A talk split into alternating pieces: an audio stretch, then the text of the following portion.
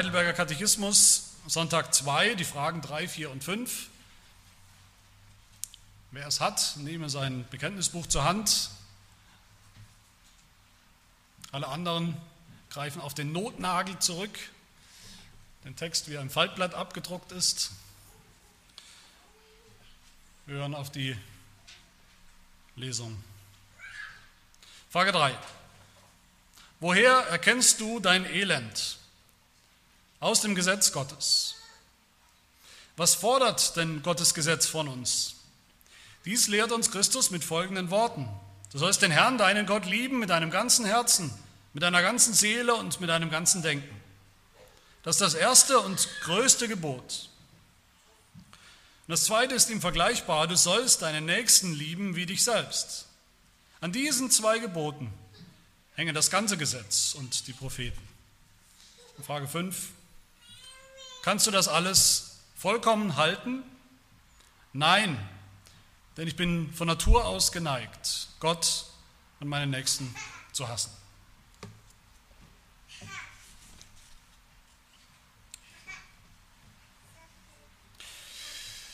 Wir haben es letztes Mal, letztes Mal gehört, die Botschaft des, unseres Katechismus in einem einzigen Satz lautet, das ist am Ende nichts anderes als die Botschaft des Evangeliums, in einem einzigen Satz, die lautet, dass ich nicht mir selbst gehöre, sondern meinem getreuen Heiland Jesus Christus. Dass ich sein eigen bin.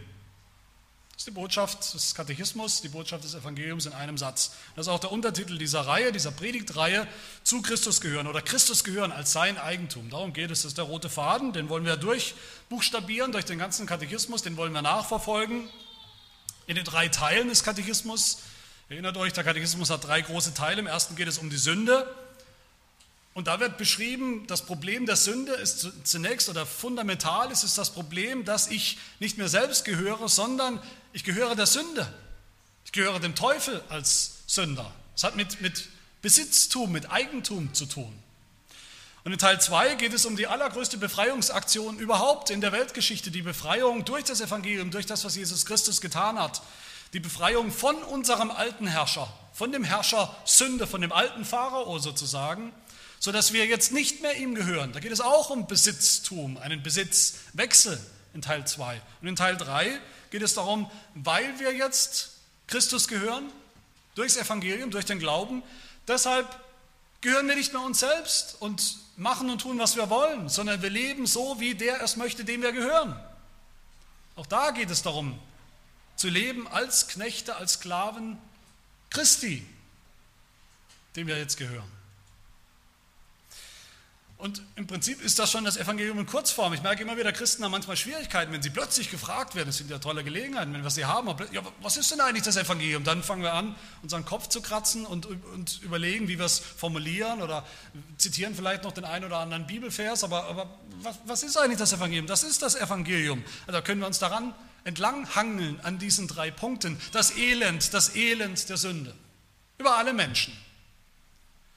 Und die Erlösung durch Christus, durch den Glauben, durch das Evangelium. Und dann, das führt dann im dritten Schritt, im dritten Teil zu einem dankbaren Leben. Das gehört auch zum Evangelium. Das christliche Leben, das Leben der Heiligung, zu dem wir jetzt befreit sind. Und heute fangen wir an, wie gesagt, mit diesem ersten Teil. Das steht auch überschrieben, Sonntag 2, überschrieben vom, vom Elend, von unserem Elend.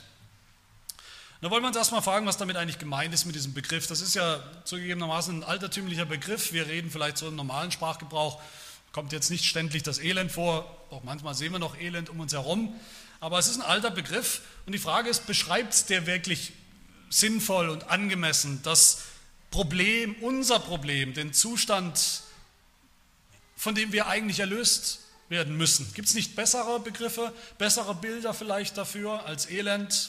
Ist Elend wirklich wenn es darauf ankommt, das existenziellste, fundamentalste, schlimmste, tiefgreifendste Problem der Menschheit.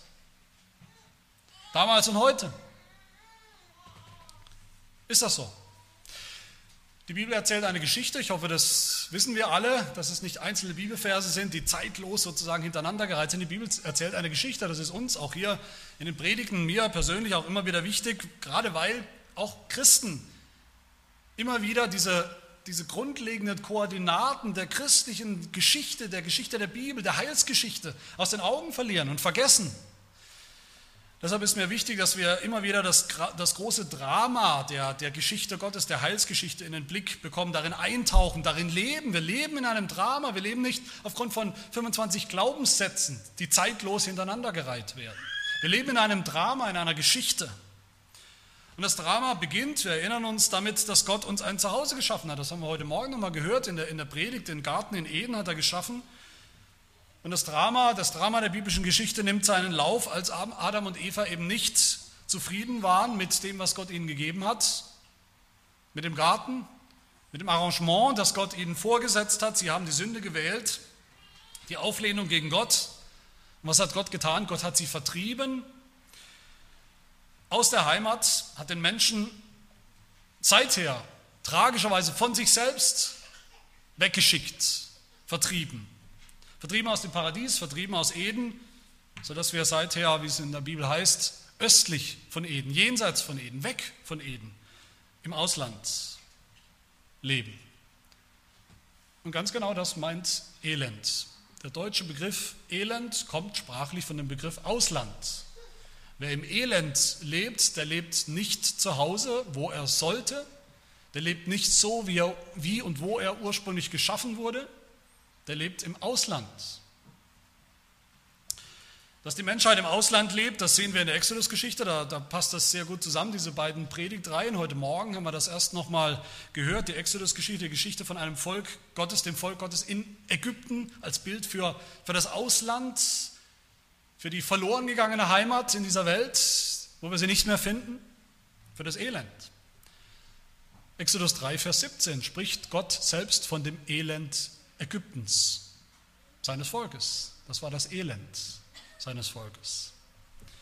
Unsere Existenz als Gläubige, als Christen in dieser Zeit, in dieser Welt ist die Existenz, Existenz das Leben im Elend.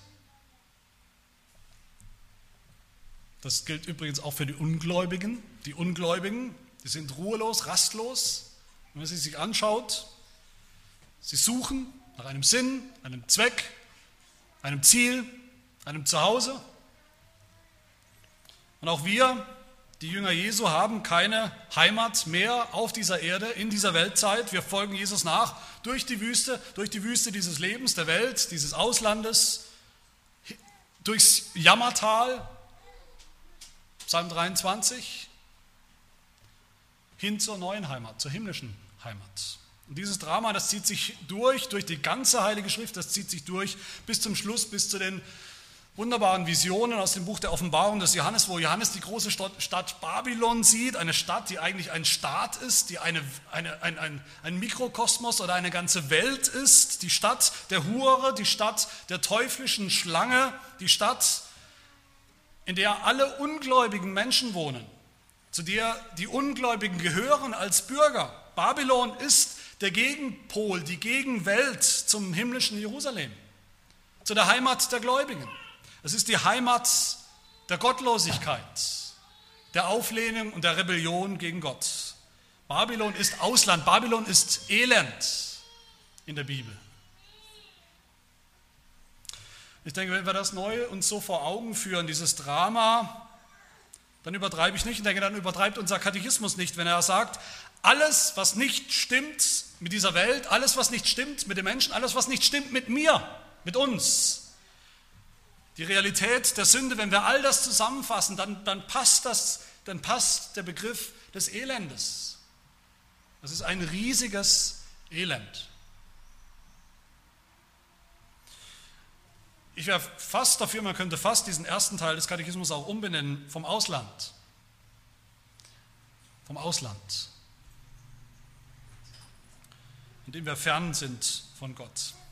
Und dieser erste Teil, diese, diese drei Sonntage, mit denen wir uns die nächsten drei Wochen beschäftigen werden, der erste Teil hatte nur drei Sonntage, ist eigentlich sehr, sehr kurz. Nicht, dass wir denken, es geht die ganze Zeit nur um dieses düstere äh, Kapitel Elend und Sünde, ist eigentlich relativ kurz, aber natürlich knackig. Diese drei Sonntage, die haben auch eine Struktur, die haben auch eine Logik. Sonntag 2, heute also geht es um das Elend, das Elend sich überhaupt zu erkennen als Sünder, das Elend der Sündenerkenntnis, dass wir sie nicht loswerden die Erkenntnis, dass wir Sünder sind, wird kein Mensch los. Darum geht es heute. Sonntag 3, der nächste Woche, so Gott will, geht es um das Elend, ein Sünder zu sein, also in unserem Wesen, in unserer Natur. Das ist ja noch schlimmer eigentlich, als das zu erkennen. Wir sind es. Wir, es, ist, es steckt in den Knochen, in unserer Substanz, in unserem Wesen. Und Sonntag 4 geht es dann um das Elend der Strafe. All das hat Konsequenzen. Es führt zu einer Strafe Gottes, zu einem Fluch Gottes. Das ist eine Logik in diesem, in diesem Teil. Also es geht um Sünde, ja. Wir reden von Sünde. Und wenn wir von Sünde reden, ich denke, das, da stimmen wir alle überein, dann müssen wir definieren, was wir meinen. In der heutigen Zeit, irgendwie reden alle noch von Sünde. Ist ja nicht so, als wäre Sünde kein Begriff mehr, der, der auftaucht im Fernsehen, in den Medien, in, den, in der Werbung. Überall sündigt man. Man findet es zum Teil lustig oder auch nicht so lustig. Jeder hat seine eigene Definition, Definition von Sünde. Selbst die Menschen, die sich längst abgewandt haben von der Bibel, vom biblischen Menschenbild, biblischen Gottesbild, reden immer noch gerne von Sünde. Der Gedanke stirbt, glaube ich, nie aus, wird nie aussterben. Aber was ist eigentlich Sünde? Und damit beginnt unser Katechismus hier. Er beginnt mit einer Definition von Sünde, mit einer Definition von unserem Elend, von dem Problem, von dem, was nicht mehr stimmt mit uns und der Welt. Woher erkennst du dein Elend? Woher weißt du, dass du im Elend lebst, dass du elendig bist. Woher weißt du, wie es eigentlich um dich steht? Und die Antwort ist aus dem Gesetz Gottes. Diese erste Frage sagt uns also, was Sünde ist, woher und wie wir sie erkennen, wie sie sich messen lässt. Es geht um den Maßstab, ein Maßstab der Sünde. In der zweiten Frage, Frage 4, geht es dann um den Inhalt der Sünde oder dessen, was wir eigentlich tun sollten. Und in Frage 5 geht es um die Frage, ob wir eigentlich so leben können, das Vermögen, der Fähigkeit zu sündigen oder auch nicht zu sündigen. Das sind meine drei Punkte, die ich kurz, auch heute wieder sehr kurz äh, aufgreifen will vom, von unserem Katechismus-Text her. Der Maßstab der Sünde, der Inhalt der Sünde und die Fähigkeit zu sündigen oder nicht zu sündigen. Auch das im Faltblatt zum Nachverfolgen. Zum ersten also Frage 3 nach dem Maßstab der Sünde. Das ist, ich, ich finde, das ist schon mal gewaltig bemerkenswert, steil, wie der Katechismus hier anfängt. Für viele Menschen vielleicht neu, vielleicht für uns jetzt nicht so sehr, vielleicht für andere, denen wir das sagen. Steil, was der Katechismus hier behauptet. Der Katechismus sagt nichts weniger, als dass Sünde, was Sünde ist, dass es dafür einen objektiven Maßstab gibt, der für alle Menschen gilt, zu allen Zeiten von Adam und Eva bis heute gilt. Die Sünde ist messbar. Sünde ist messbar an einem objektiven Standard. Da gibt es nichts zu deuteln, nichts zu interpretieren, nichts zu fühlen. Sünde ist messbar. Messbar am Gesetz Gottes, an dem, was Gott gesprochen hat, was geschrieben steht sogar. Mit Gesetz meint der Katechismus nicht, wir denken dann vielleicht gleich an die zehn Gebote, die sind auch gemeint natürlich, er meint aber nicht bestimmte Gesetze, so und so viele Gesetze aus dem Alten Testament, bestimmte Gesetzestexte, er meint ganz allgemein den ganzen Willen Gottes, alles, was Gott gesagt hat, was wir tun sollen und wie wir sein und wie wir leben sollen. Das ist das Gesetz. Alles, was Gott von dem Menschen fordert, das ist gemeint mit Gesetz. Das Gesetz war schon da, war schon das, was Gott zu Adam gesagt hat im Paradies, von dem Baum darfst du essen, von dem Baum darfst du nicht essen. Das war schon Gesetz. Das Gesetz sind dann auch die zehn Gebote, natürlich. Das Gesetz sind dann auch die vielen Aufforderungen Jesu an seine Jünger, was seine Jünger tun sollen, wie sie leben sollen. Das ist auch Gesetz. Das Gesetz sind die Aufforderungen der Apostel in ihren Briefen, im zweiten Teil des Briefes oft, wie wir jetzt als Volk Gottes, als Christen leben sollen. Das ist auch Gesetz. Überall in der Heiligen Schrift finden wir Gesetz in diesem Sinne als die Forderung Gottes, als Gottes heiligen Willen. Das Gesetz sind keine irgendwie esoterischen jüdischen äh, Regelungen, wo wir uns fragen, was haben wir denn damit noch zu tun, so viele Hölzchen nur zu tragen am Sabbat und was auch immer. Das ist nicht in erster Linie gemeint. Es geht auch nicht um einen Kodex, nur für die, die sich irgendwie für religiös halten, die legen sich halt so ein Gesetz auf, nachdem sie dann irgendwie frommer leben wollen. Das Gesetz ist der Wille Gottes, des Schöpfers insgesamt. Gesetz ist das, was Gott fordert von uns, seinen Geschöpfen, weil er ist, wie er ist, weil Gott ist, wie er ist, weil Gott selber heilig ist und gerecht und wahr. Und das Gesetz ist das, was er von uns fordert, weil wir sind, wer wir sind, nämlich seine Geschöpfe, die zu ihm gehören. Er hat sie gemacht, wir sind ihm verantwortlich, ihm verpflichtet. Deshalb das Gesetz.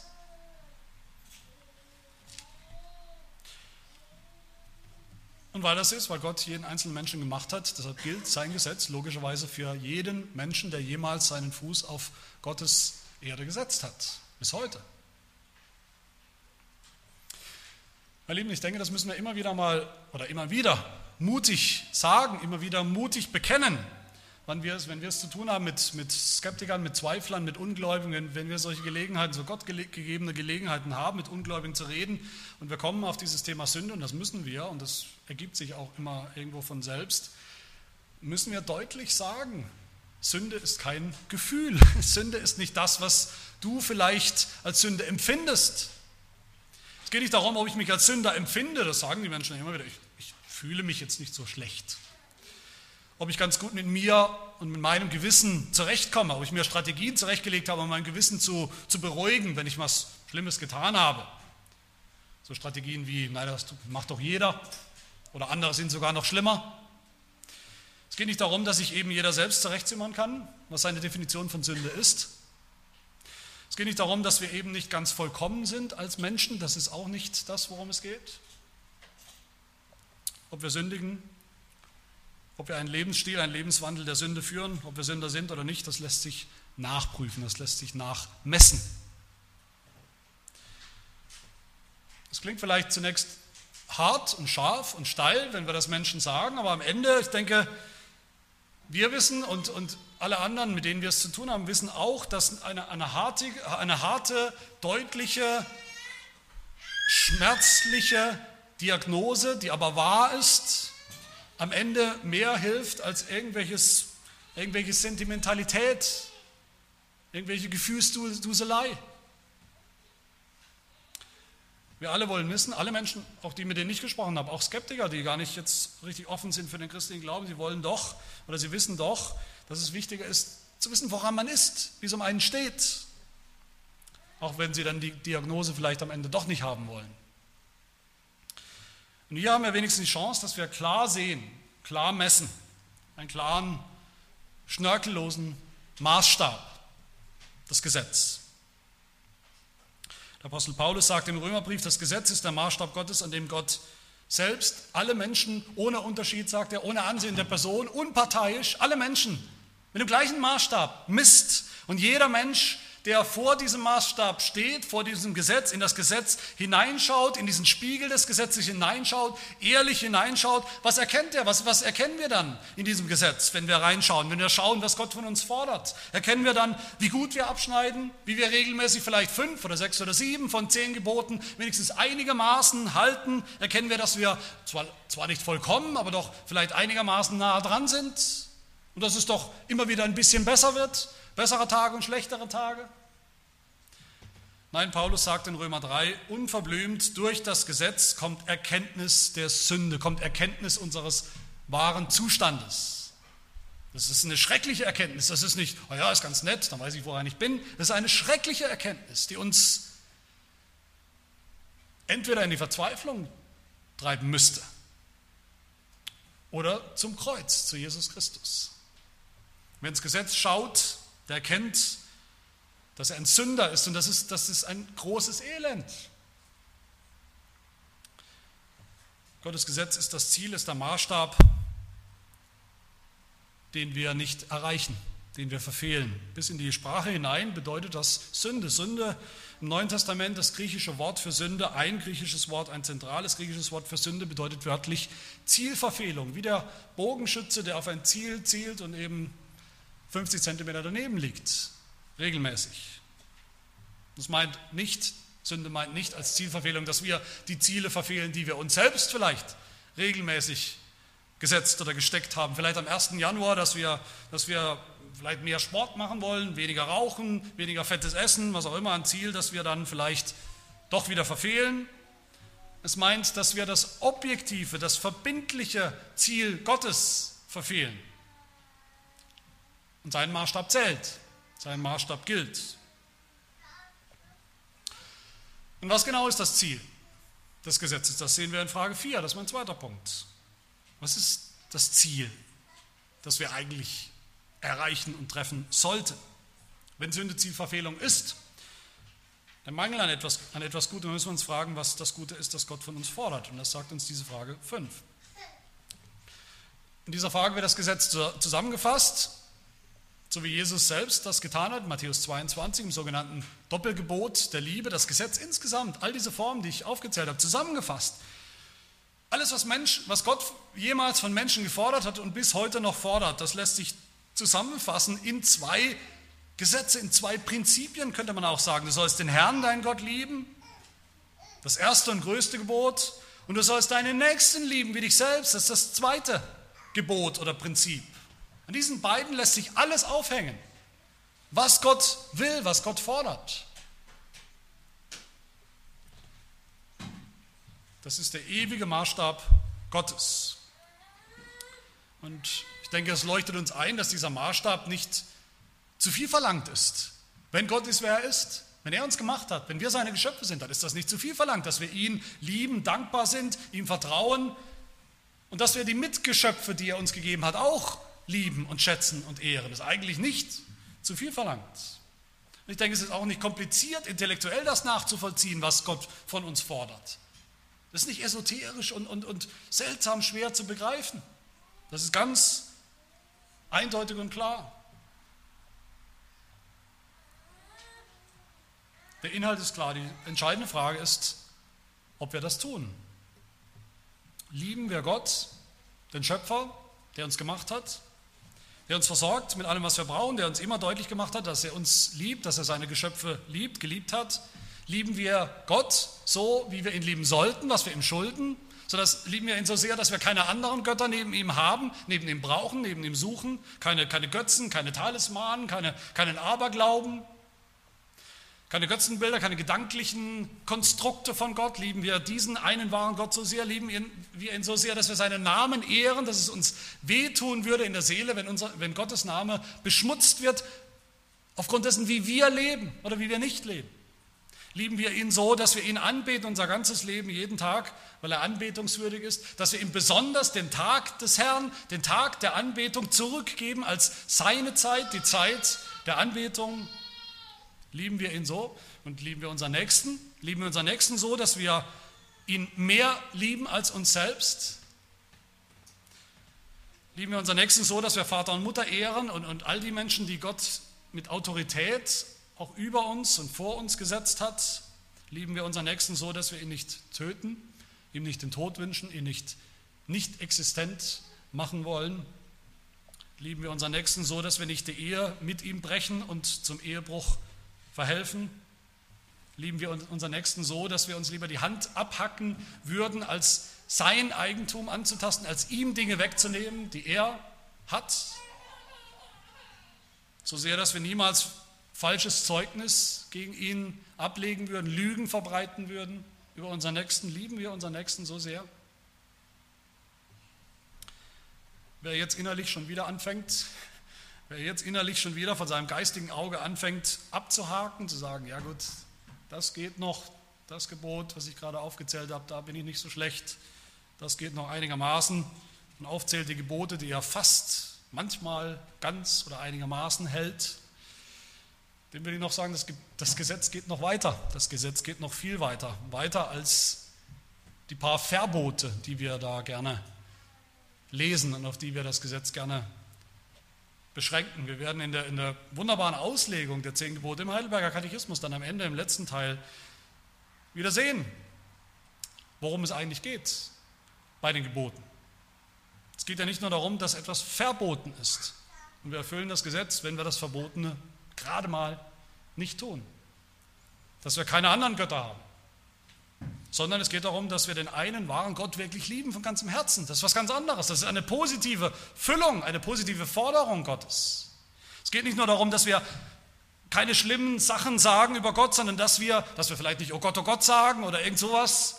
Es geht darum, dass wir durch unser Leben den Namen Gottes ehren. Das ist was ganz anderes. Eine ganz andere Kategorie, aber darum geht es auch im Gesetz. Es geht nicht einfach darum, dass wir nicht arbeiten am Sabbat, dass wir nicht äh, in die Eisdiele gehen oder einkaufen gehen, aber sonst machen wir alles Mögliche und haben dann keine Zeit mehr, Gott anzubeten am Tag des Herrn. Auch darum geht es nicht.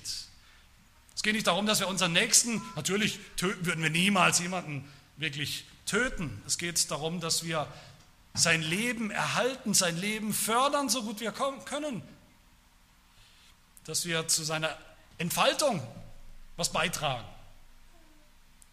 Es geht nicht um, nur um die Vermeidung von Ehebruch vielleicht oder anderen sexuellen Sünden. Es geht um ein ganzes Leben der, der Reinheit, der Heiligkeit vor Gott und vor den Menschen, vor den Nächsten. Und wer da, wenn er das so sieht, und das ist die Art und Weise, wie wir das Gesetz verstehen müssen, das sagt nicht nur der Heidelberger, das sagt unser Herr Jesus Christus selbst, wenn wir in die Bergpredigt hineinschauen, wenn wir das begreifen und sehen und verstehen, wer dann immer noch meint, nur im Ansatz, er würde ganz okay abschneiden, der, der leidet unter einem sch schlimmen Realitätsverlust. Der hat nicht begriffen, was Gott eigentlich will in seinem Gesetz. Das Gesetz zeigt uns das Ziel und deshalb auch unsere Zielverfehlung. So heißt es dann in Frage 5, das ist vielleicht die düsterste, dunkelste, ernüchterndste Frage in unserem ganzen Katechismus, die realistischste auch, die ehrlichste vielleicht. Kannst du all das vollkommen halten? Kannst du das halten, so wie du solltest? Meint die Frage. So wie Gott, wie du es Gott schuldest und deinem Nächsten, wie es Gott gebührt und deinem Nächsten gebührt? Und die Antwort lautet, nein, niemand, niemand von uns. Und da schließt sich natürlich die, die dritte und letzte Frage an, die Frage, warum nicht? Warum können wir das nicht? Warum haben wir die Fähigkeit nicht? Frage 5 ist die Frage nach dem, was wir können, nach unserer Fähigkeit, unserem Vermögen als Menschen. Es ist die Frage, sind wir als Menschen in der Lage, sind wir in der Lage, das Gesetz Gottes, diese einfachen Regeln, ich hoffe, da stimmen wir überein, die sind eigentlich nicht kompliziert, diese einfachen Regeln einfach auch zu befolgen und einzuhalten, die Gott von uns fordert. Können wir das? Wenn das wirklich nicht zu viel verlangt ist, was Gott da vorschreibt, sind wir in der Lage? Das zu tun? Sind wir in der Lage, Gott schlicht und ergreifend zu gehorchen, sein, sein Gesetz einzuhalten, das Ziel zu erreichen, das Ziel nicht zu verfehlen? Wir haben schon gehört, wie der Apostel Paulus in Römer 3 sagt, dass das Gesetz uns überführt von unserer Sünde, dass es zur Erkenntnis der Sünde führt. Aber Paulus sagt da auch, sagt uns da wortwörtlich, wer derjenige ist, der das Gesetz hält. Er schaut sich die Juden an zu seiner Zeit, gesetzestreue Juden, Pharisäer meinetwegen auch. Schaut sie sich an, wie sie das Gesetz, ob sie das Gesetz Gottes gehalten haben. Und dann schaut er sich die Heiden an, ob sie das, was Gott ihnen gegeben hat, als Gesetz ins Herz, ins Gewissen, ob sie das halten und danach leben. Und dann kommt er zu dem Ergebnis in Römer 3, Vers 10. Es ist keiner gerecht, auch nicht einer. Es ist keiner, der verständig ist, der nach Gott fragt. Sie sind alle abgewichen. Sie taugen alle zusammen nichts. Da ist keiner, der Gutes tut. Da ist auch nicht einer.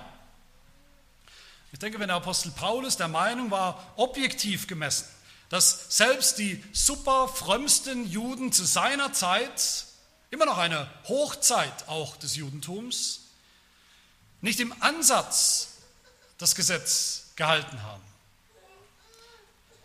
dass auch die moralischsten, aufrichtigsten Heiden zu seiner Zeit es nicht im Ansatz getan haben, dann frage ich mich, wollen wir wirklich behaupten, wir seien hier die große rühmliche Ausnahme bei uns? Ja, bei uns sieht das nicht ganz so schlecht aus, wir kommen da ein bisschen besser dabei weg. Ich denke, eine größere Selbstüberhebung oder Selbstüberschätzung könnte es kaum geben.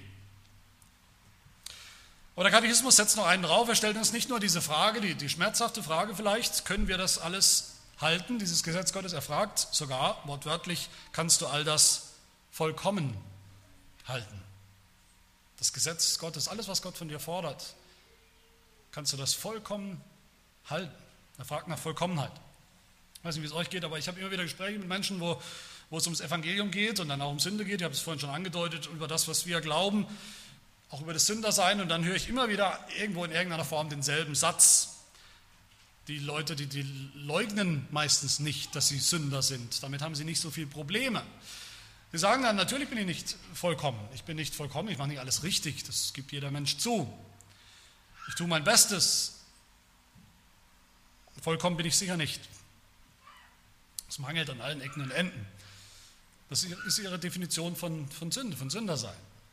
Und damit haben sie nicht Unrecht. Das ist nicht völlig falsch. Sünder sein bedeutet tatsächlich nicht vollkommen zu sein.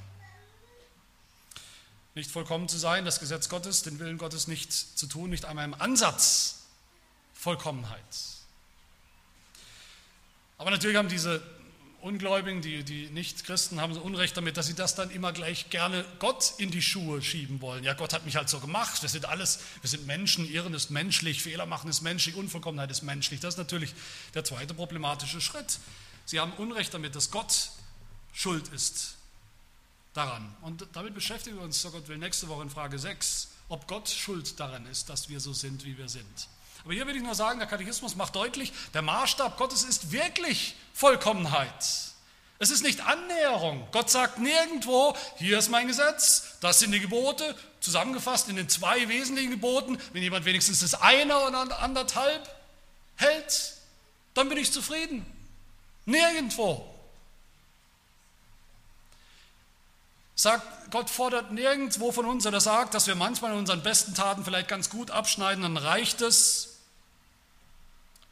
Echte, absolute Vollkommenheit ist das, was Gott vorschreibt im Gesetz und nicht einen Deut weniger.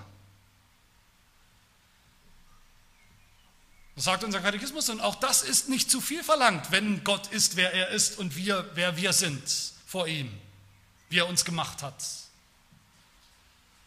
Warum sagt der Katechismus das? Er sagt das, weil die Bibel das sagt, weil das Wort Gottes das sagt. Vollkommenheit ist der Maßstab. Schon am Ende der Zusammenfassung des Gesetzes Moses, sind ja die fünf Bücher Mose, am Ende, Deuteronomium, am Ende des Buches finden wir ähm, diesen berühmten Vers, den wir alle kennen, wo es heißt, jetzt gebt euer Bestes, tut was ihr könnt, für den Rest wird Gott fünf gerade sein lassen, für den Rest wird Gott Gnade walten lassen. Nein, das finden wir nirgends. Da steht, Deuteronomium 27, 26, verflucht ist jeder, der nicht bleibt in allem, was im Buch des Gesetzes geschrieben steht, um es zu tun. In allem bis ins haarkleinste Detail. Und bevor wir jetzt denken, ja gut, vielleicht wieder alttestamentlich, nein, der Apostel Paulus greift das auf im Galaterbrief, dass wir bleiben in allem, was das Buch des Gesetzes geschrieben steht, um es zu tun. Vollkommenheit und nichts anderes fordert das Gesetz.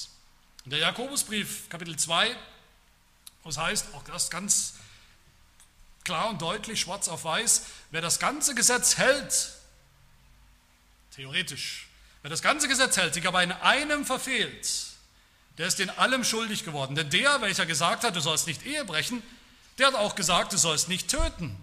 Wenn du nun zwar nicht die Ehe brichst, aber tötest, so bist du ein Übertreter des Gesetzes geworden. Es gibt in der Bibel, im Alten und im Neuen Testament, bei Jesus, bei Paulus, egal wo wir suchen, es gibt kein unvollkommenes Halten des Gesetzes. Das existiert nicht. Das ist ein, ein Bruch des Gesetzes. Eine Zielverfehlung. Und hier kommt sogar noch das, was ich mal vielleicht mal den, den Todesstoß des Katechismus nennen möchte für alle, die meinen, dass sie irgendwie noch durchflutschen können, irgendwie noch einen Ausweg hier finden, teilweise das Gesetz erfüllen können. Für alle, die meinen, das Problem ist, dass Gott vielleicht ein bisschen zu viel von uns erwartet, weil wir eben keine, keine vollkommenen Menschen sind. Denen allen, vielleicht auch uns, setzt der Katechismus hier den Todesstoß, wenn er sagt, warum das so ist. Nämlich, weil ich von Natur aus geneigt bin, Gott und meinen Nächsten zu hassen. Wir haben es gehört, was das Gesetz ist. Der Wille Gottes ganz einfach auf eine einfache Formel gebracht ist, Gott und meine Nächsten zu lieben.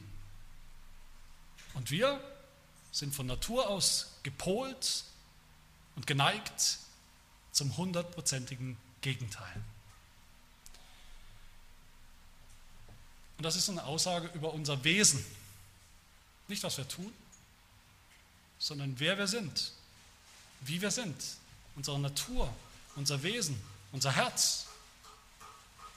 Wenn wir von Sünde reden mit Ungläubigen, mit Skeptikern, dann reden wir, dann reden sie und wir manchmal auch meistens von Dingen, die wir tun. Was Sünde ist, ich habe das getan, ich habe das getan. Und das ist auch richtig, das ist Sünde, das kann Sünde sein, aber es gibt darunter eben die entscheidende, die viel tiefer liegende Frage, die tiefer liegende Diagnostik und die lautet, warum tun wir eigentlich nicht, was wir tun sollen? Warum halten wir das Gesetz nicht? Warum halten wir es schon gar nicht auch im Ansatz vollkommen, wie es gehalten werden muss? Weil wir so sind, wie wir sind. Es geht um unser Wesen. Das kann man nicht einfach abschalten. Unserem Wesen nach sind wir Sünder. Nicht gute, neutrale Menschen, die mal sündigen. Wir sind Sünder. Wir sind Zielverfehler. Wenn wir das Gesetz brechen, wenn wir ungehorsam sind, wenn wir das Ziel Gottes verfehlen, dann tun wir einfach das, was im Grunde unserem Wesen entspricht. Es kommt uns natürlich. Es geht uns einfach von der Hand. Es ist unser natürliches Element. Das ist unsere Neigung.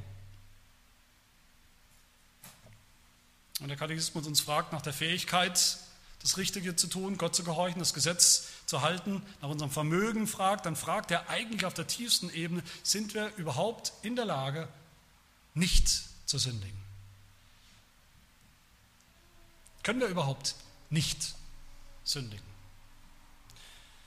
Und die Antwort ist nein wegen unserer Natur, wegen unserem Wesen. Ich bin von Natur aus geneigt, wie ich vorkomme, in freier Wildbahn, als Mensch, geboren, so wie ich bin, bin ich schon geneigt, Gott und meinen Nächsten zu hassen. Zu hassen. Das ist vielleicht etwas übertrieben formuliert, auch da merke ich immer wieder bei, Ungläubigen, man sagt, ja gut, ich glaube jetzt nicht wirklich an Gott, schon gar nicht an Jesus Christus und Auferstehung, das ganze Zeug da, aber das heißt noch lange nicht, dass ich, dass ich Gott hasse. Ich muss ja nicht Gott gleich hassen oder die Gläubigen gleich hassen. Da noch was dazwischen drin. Aber die Bibel sagt, das gibt es nicht. Die Bibel lässt nur diese zwei Haltungen zu, diese beiden Wesen. Es gibt nur Menschen, die Gott und, und, und den Nächsten lieben und Menschen, die Gott und den Nächsten hassen wenn es um das Gesetz geht. Römer 8 sagt Paulus das ganz kategorisch, das Fleisch, das sündhafte Wesen, der Sünder, unsere Identität als Sünder, das, ist, das Fleisch ist Feindschaft gegen Gott. Es hasst Gott. Entweder man liebt Gott oder man ist sein größter Feind. Entweder man gehört zu Gott in Jesus Christus oder man gehört zum Fleisch, zum Teufel, zur Welt und ist ein Feind Gottes. Und im Epheserbrief sagt Paulus uns, was wir von Natur aus sind. Was ist unser Hang von Natur aus? Was sagt er da? Wozu haben wir einen Hang? Nämlich nach den Begierden unseres Fleisches, indem wir den Willen des Fleisches tun. Paulus sagt, wir sind von Natur Kinder des Zorns. Das sind wir. Das ist unsere Neigung. Oder im Titusbrief, Kapitel 3, sagt Paulus, wir waren ungehorsam, gingen in die Irre, dienten mannigfaltigen Lüsten und Vergnügungen, lebten in Bosheit und Neid, verhasst und einander hassend. Verhasst von Gott und einander hassend. Hass gegen Gott, gegen unseren Nächsten. So sind wir. Bevor wir noch irgendetwas getan haben in unserem Leben, sind wir schon so. Von Natur aus. Mein Leben, will zum Schluss mal ganz deutlich sagen, nur wenn wir das wenigstens im, im, in den Grundzügen kapiert haben, kapieren wir Sünde, kapieren wir, was die Bibel meint mit Sünde, kapieren wir das Elend, das Problem. Und nur wenn wir das kapieren, kapieren wir, wer wir wirklich sind. Verstehen wir, warum wir Dinge tun, wie wir sie tun. Verstehen wir die schonungslose Diagnose der Heiligen Schrift.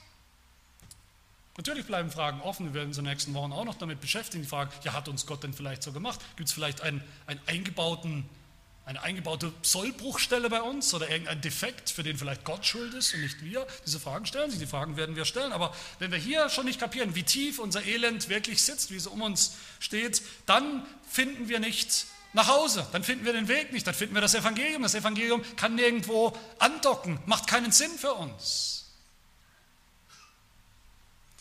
Wenn wir nicht kapieren, dass wir Sünder sind von Geburt an, dass wir diese angeborene Neigung haben, Gott zu hassen und unseren Nächsten, dass wir nicht gute Menschen sind von Hause aus, die mal Fehler machen. Nicht gute Menschen, im Grunde alle gut, nur manchmal gibt es Ausrutscher.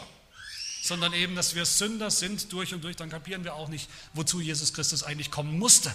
Das ist doch das eigentliche Problem. Dann kapieren wir nicht, was das für einen Sinn machen soll dass Jesus Christus gekommen ist. Dann hätte vielleicht gereicht, dass er, ja, dass er kommt, dass er auf die Welt kommt, dass er gute Werke tut, dass er gehorsam ist, dass er Vollkommenheit liefert äh, gegenüber dem Gesetz Gottes, was wir vielleicht nicht geliefert hätte. Dann hätte aber das Leben Jesu, ein vollkommenes Leben Jesu, hätte völlig gereicht als Evangelium. Dann hätte Jesus nicht aus keinem Grund sterben müssen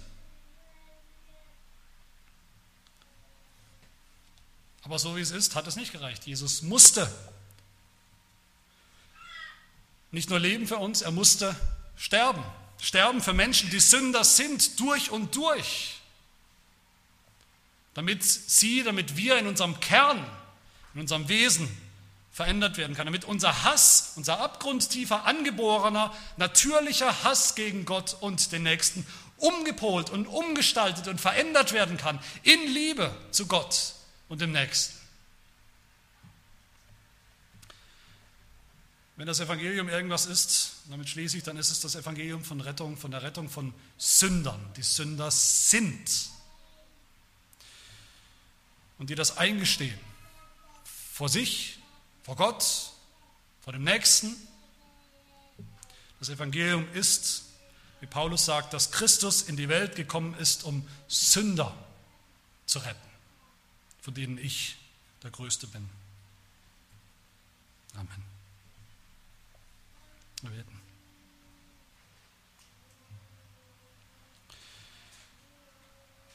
Herr, lehre uns tief, mutig hineinzuschauen,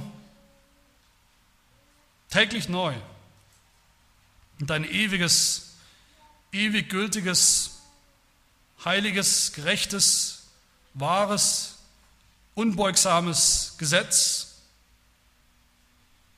ja in die Abgründe des Gesetzes, die sich auftun, wenn wir unsere Sünde, unsere Zielverfehlung, das tiefe Elend unserer Sündhaftigkeit in unserem tiefsten Wesen erkennen und dann erst richtig demütig werden vor dir. Aber Herr, hilft, dass es dabei nicht bleibt, sondern dass wir dann umso mehr fliehen, umso mehr begehren die volle Erlösung von all dem, von der Schuld unserer Sünde, von der Herrschaft, der Knechtschaft unserer Sünde, von unserem sündhaften Wesen und eines Tages sogar von der Gegenwart der Sünde, dass es gar keine mehr geben wird in unserem Leben, nämlich in deiner heiligen Gegenwart im Himmel. Herr, dazu helfe uns und das bitten wir